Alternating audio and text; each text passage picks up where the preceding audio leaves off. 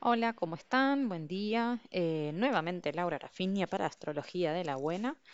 Hoy vamos a hablar del eclipse, pero vamos a ir por partes, ¿no? Eh, es un eclipse de sol. Entonces, yo les hablé en el audio anterior que es un eclipse. Vamos a ver cuál es la diferencia entre un eclipse, que es una lunación. Nosotros todos los meses tenemos la luna nueva, que la luna nueva es la conjunción en el cielo del sol y la luna. Es decir, eh, se encuentran ambos astros en el cielo y de alguna manera lo que marca es un inicio, es un comienzo de una energía, es el inicio de una lunación. Nosotros, por ejemplo, ahora estamos iniciando, si bien tuvimos un eclipse eh, en el eje, en un eclipse lunar, en el eje Géminis-Sagitario, eh, el eclipse anterior, que era un eclipse, bueno, un eclipse lunar, como les dije, es la fase de luna llena que correspondía a una lunación que se inició en el signo de Tauro. Nosotros ahora estamos iniciando lo que es la temporada Géminis y la estamos iniciando de alguna manera con un eclipse, es decir, el impacto de una lunación en nuestra vida es de un mes. ¿Y cuál es la, cuál, que la lunación lo que contiene es la luna nueva, la fase creciente, la luna llena, la fase menguante donde durante ese mes nosotros, desarrollamos una energía. Eh, nos conectamos o nos alineamos con una energía donde en la luna nueva empezamos a percibir desde un lugar más intuitivo, ¿no? Porque es la luna sobre el sol, por decirlo de alguna manera, comenzamos a percibir desde un lugar más intuitivo algo nuevo que se nos va develando, que lo vamos a ir desarrollando cuando llegamos a la fase creciente, empieza la tensión de alguna manera con esto nuevo que está emergiendo y necesitamos darle forma. Y la fase máxima de culminación es la luna llena, donde expresamos el caudal total de lo aprendido, digamos, llegamos a la, máxima energía donde después ya no queda mucho por hacer o por aprender o por incorporar, sino es, eh, digamos, es como, un, es como un efecto más residual. Bueno, eh, de lo nuevo que, incorporé, de lo nuevo que desarrollé, eh, con qué me quedo y con qué no me quedo. Esto sería una lunación en sí normal. Ahora, ¿qué es un eclipse? Un eclipse, si bien yo les expliqué, es la alineación, digamos, cuando en el plano Sol-Luna se alinea la Tierra, entonces dejamos de ser el espectador que está comiendo pochoclos desde la butaca y pasamos a, formar parte de la película, digamos, y empezamos a, tener una dinámica con ese Sol y con esa Luna, si bien eh, la astrología es teocéntrica o geocéntrica, entonces, no, teocéntrica es otra cosa, es geocéntrica, entonces nosotros estamos parados, digamos, eh, sobre la Tierra, de alguna manera es como que el impacto es mayor y el impacto es seis meses, o sea, de acá a los próximos seis meses estamos iniciando algo que eh, de acá a seis meses va a culminar. Eh, después está el eclipse justo se da eh, y cae en tu revolución solar, o que no es precisamente porque cumplas, justo el 10, capaz que estás cumpliendo años hoy, 9 de junio, eh, y está cayendo el eclipse, entonces va a ser un año probablemente bisagra siempre y cuando juntemos el eclipse con algún otro evento importante que esté sucediendo en tu vida desde, desde lo astrológico, ¿no? O sea, que haya un tránsito movilizador en tu carta, que haya una progresión o algo que se esté decantando, entonces ahí sí estamos hablando de un año bisagra. Ahora, eh, si tenés la revolución solar, un eclipse sí, va a ser un año de inicio, si vos tenés ahora tu revolución solar y la estás viviendo con tu eclipse, sí, vas a tener un año de grandes inicios, de mucho aprendizaje. Eh, y está bueno, de alguna manera, porque sí, seguramente vos vas a notar que ahí va a haber un cambio en tu vida. Eso es lo ideal, ¿no? Siempre, siempre depende de la toma de conciencia. Nada, absolutamente nada está determinado por la astrología.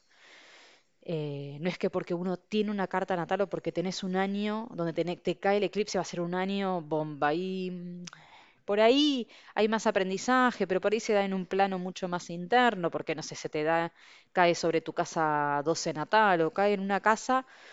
Entonces lo único que hace en realidad es poner más, más fuerza, digamos, sobre tu conciencia, ¿no? Sobre tu sol.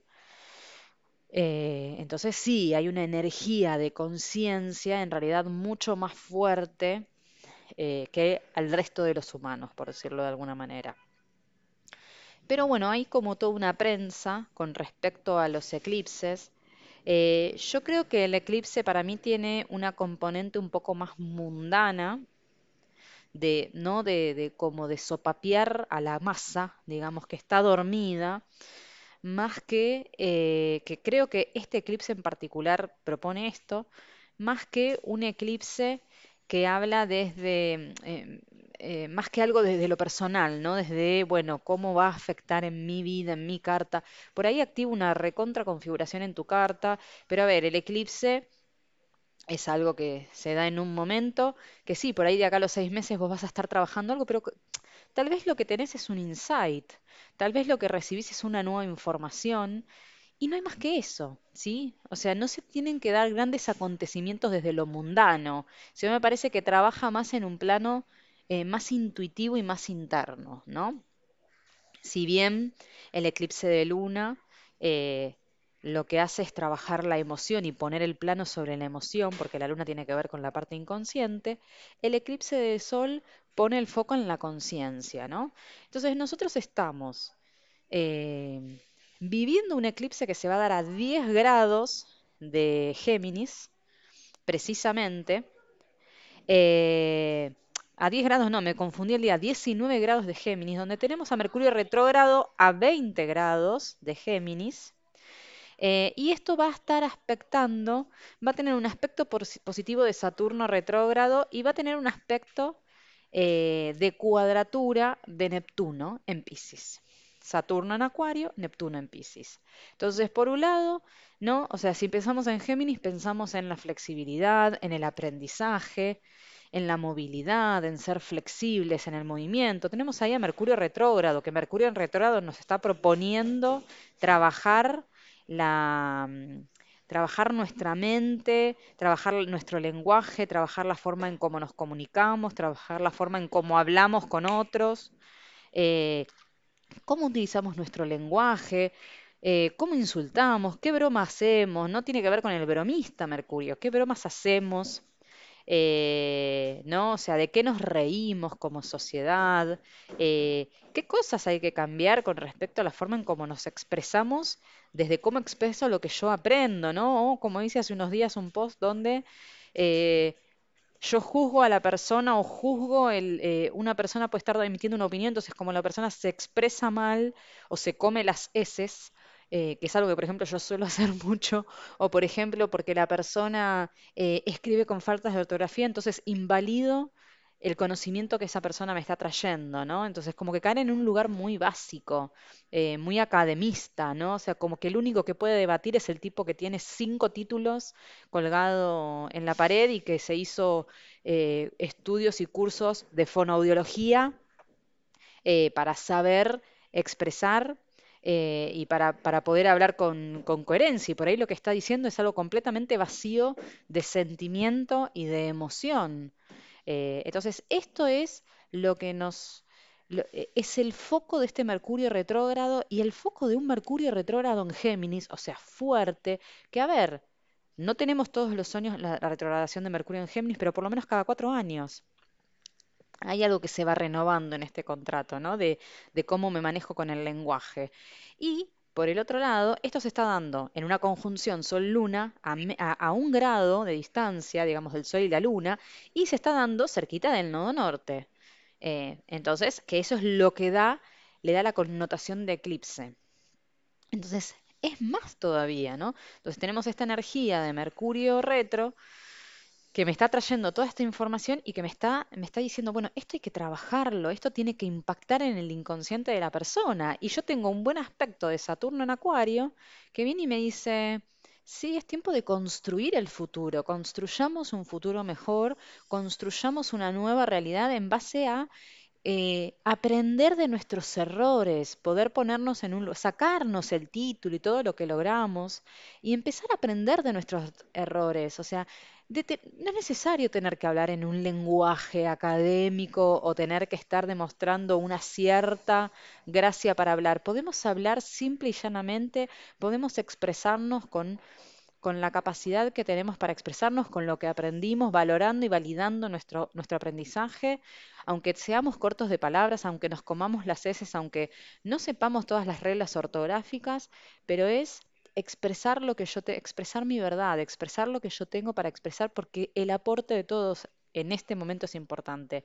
El futuro lo construimos entre todos, no lo, no lo construyen los, los señoritos que tienen o señoritas que tienen títulos pegados en, en las paredes, porque el título no valida absolutamente nada más que eh, estudiaste un libro, o bueno, uno no, varios, pero no valida nada. Eh, lo que valida es la experiencia, lo que valida es el juego, lo que valida es arriesgarse y salir a la cancha a pelearla. Y tenemos a Neptuno en Pisces, eh, que de alguna manera todavía no retrógrado, pero va a retrogradar a fin de junio. Eh, si no me equivoco, el 21 o el 26, me estoy confundiendo con Júpiter. pero tenemos a Neptuno en Pisces que nos está trayendo la, la oportunidad de sanar, ¿no? Entonces, bueno, ¿qué tengo que hacer? ¿Cómo, cómo hago yo para, para meter la empatía, ¿no? Porque estoy hablando del elemento aire. Entonces, ¿cómo metemos la empatía? Porque yo puedo visualizar y tener un futuro ideal, pero por ahí en el diálogo, en el día a día, esto no lo estoy representando, porque no me paro en el lugar del otro, porque por ahí yo emito una opinión y no me estoy dando cuenta que estoy metiendo un grupo de gente a la que estoy afectando con mi opinión. Entonces, acá viene la empatía, acá viene Neptuno en Pisces y me dice, chicos, tenemos que ser empáticos. No puede haber cambio posible, no hay evolución si no hay empatía, si yo no aprendo a ponerme en los pies del otro, por más de que nunca voy a saber cómo el otro está viviendo, sí tener la capacidad de qué es lo que el otro está sintiendo, qué es lo que el otro siente cuando yo le digo esto todo, o sea, y esto se aplica para todos, o sea, no, porque estamos hablando del mundo del lenguaje y del mundo de la comunicación. Entonces es momento de que la empatía, no se trata de, de responder un discurso, no se trata de copiarse de alguien que habla de una determinada manera y copiar ese discurso, copiar sus palabras o hablar con la letra E en lugar de las o los, decir les, decir amigues, o sea, no pasa por eso es, una representación superficial. El tema es en profundidad. Vos te estás poniendo en la piel del otro, nos estamos poniendo como humanidad en la piel del otro, estamos entendiendo cuál es la importancia. No se trata de ser cool, no hablo en lenguaje, em, digamos, me sale el lenguaje genérico, pero no estoy hablando en el lenguaje con la E, no me sale la palabra porque Mercurio retrógrado cayó sobre Mercurio retrógrado. Eh, no hablo el lenguaje inclusivo, no me salía la palabra, Dios mío. no hablo el lenguaje inclusivo. Esto es así, yo no edito, chicas. Yo no hablo el lenguaje inclusivo porque eh, por una moda, sino porque lo siento, porque siento que tengo que incluir, porque siento que no puedo con mi palabra determinar si una persona es de un género o del otro, que no quiero estar definiendo al otro, simplemente estoy hablando al mundo. Entonces, hay algo de fondo, vayamos a lo profundo, dejemos de ser huequitos superficiales, de hablar por modas, ¿me entendés? No es me hago la loca o me hago loco porque es moda, porque es cool, por favor, vayamos a lo profundo. Se los dice alguien que tiene agua en la carta, agua y aire por igual. Hay que ir a lo profundo, hay que hacer un laburo más profundo.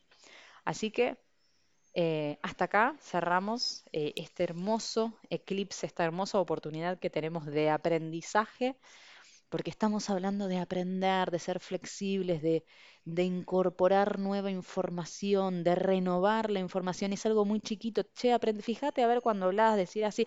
¿Por qué hablas así? ¿Realmente tiene un fundamento para vos o lo haces en realidad porque garpa? ¿Se entiende?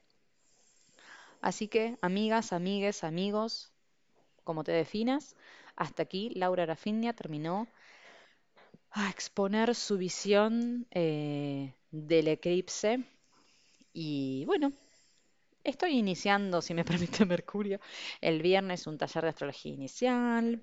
Eh, estoy todavía eh, abordando el taller de astrología feminista. Cada tanto aparezco en Clarín y escribo. escribo, tienen una, escribo en redes. Eh, escribo mucho en Telegram y escribo otra información que no me habilita tanto, porque te llega directo, ¿viste? No es que tenés que esperar a que Instagram en el feed te ponga una, una, mm, publicación mía, sino que vos recibís directamente la información y ahí recibís lo que estoy haciendo. Soy yo, no vendo otra cosa más que lo que yo hago. Eh, y te cuento de lo que está aconteciendo en el cielo y nada, Em, esto es lo que, esto es lo que hay, esto es como me muevo, a veces en Twitter también hablo, voy viendo la manera. Eh, pero bueno, los invito a que pasen por mis redes, a que vean lo que hago eh, y a que me conozcan más. Una nueva forma de hacer astrología, por eso astrología de la buena. Muchas gracias.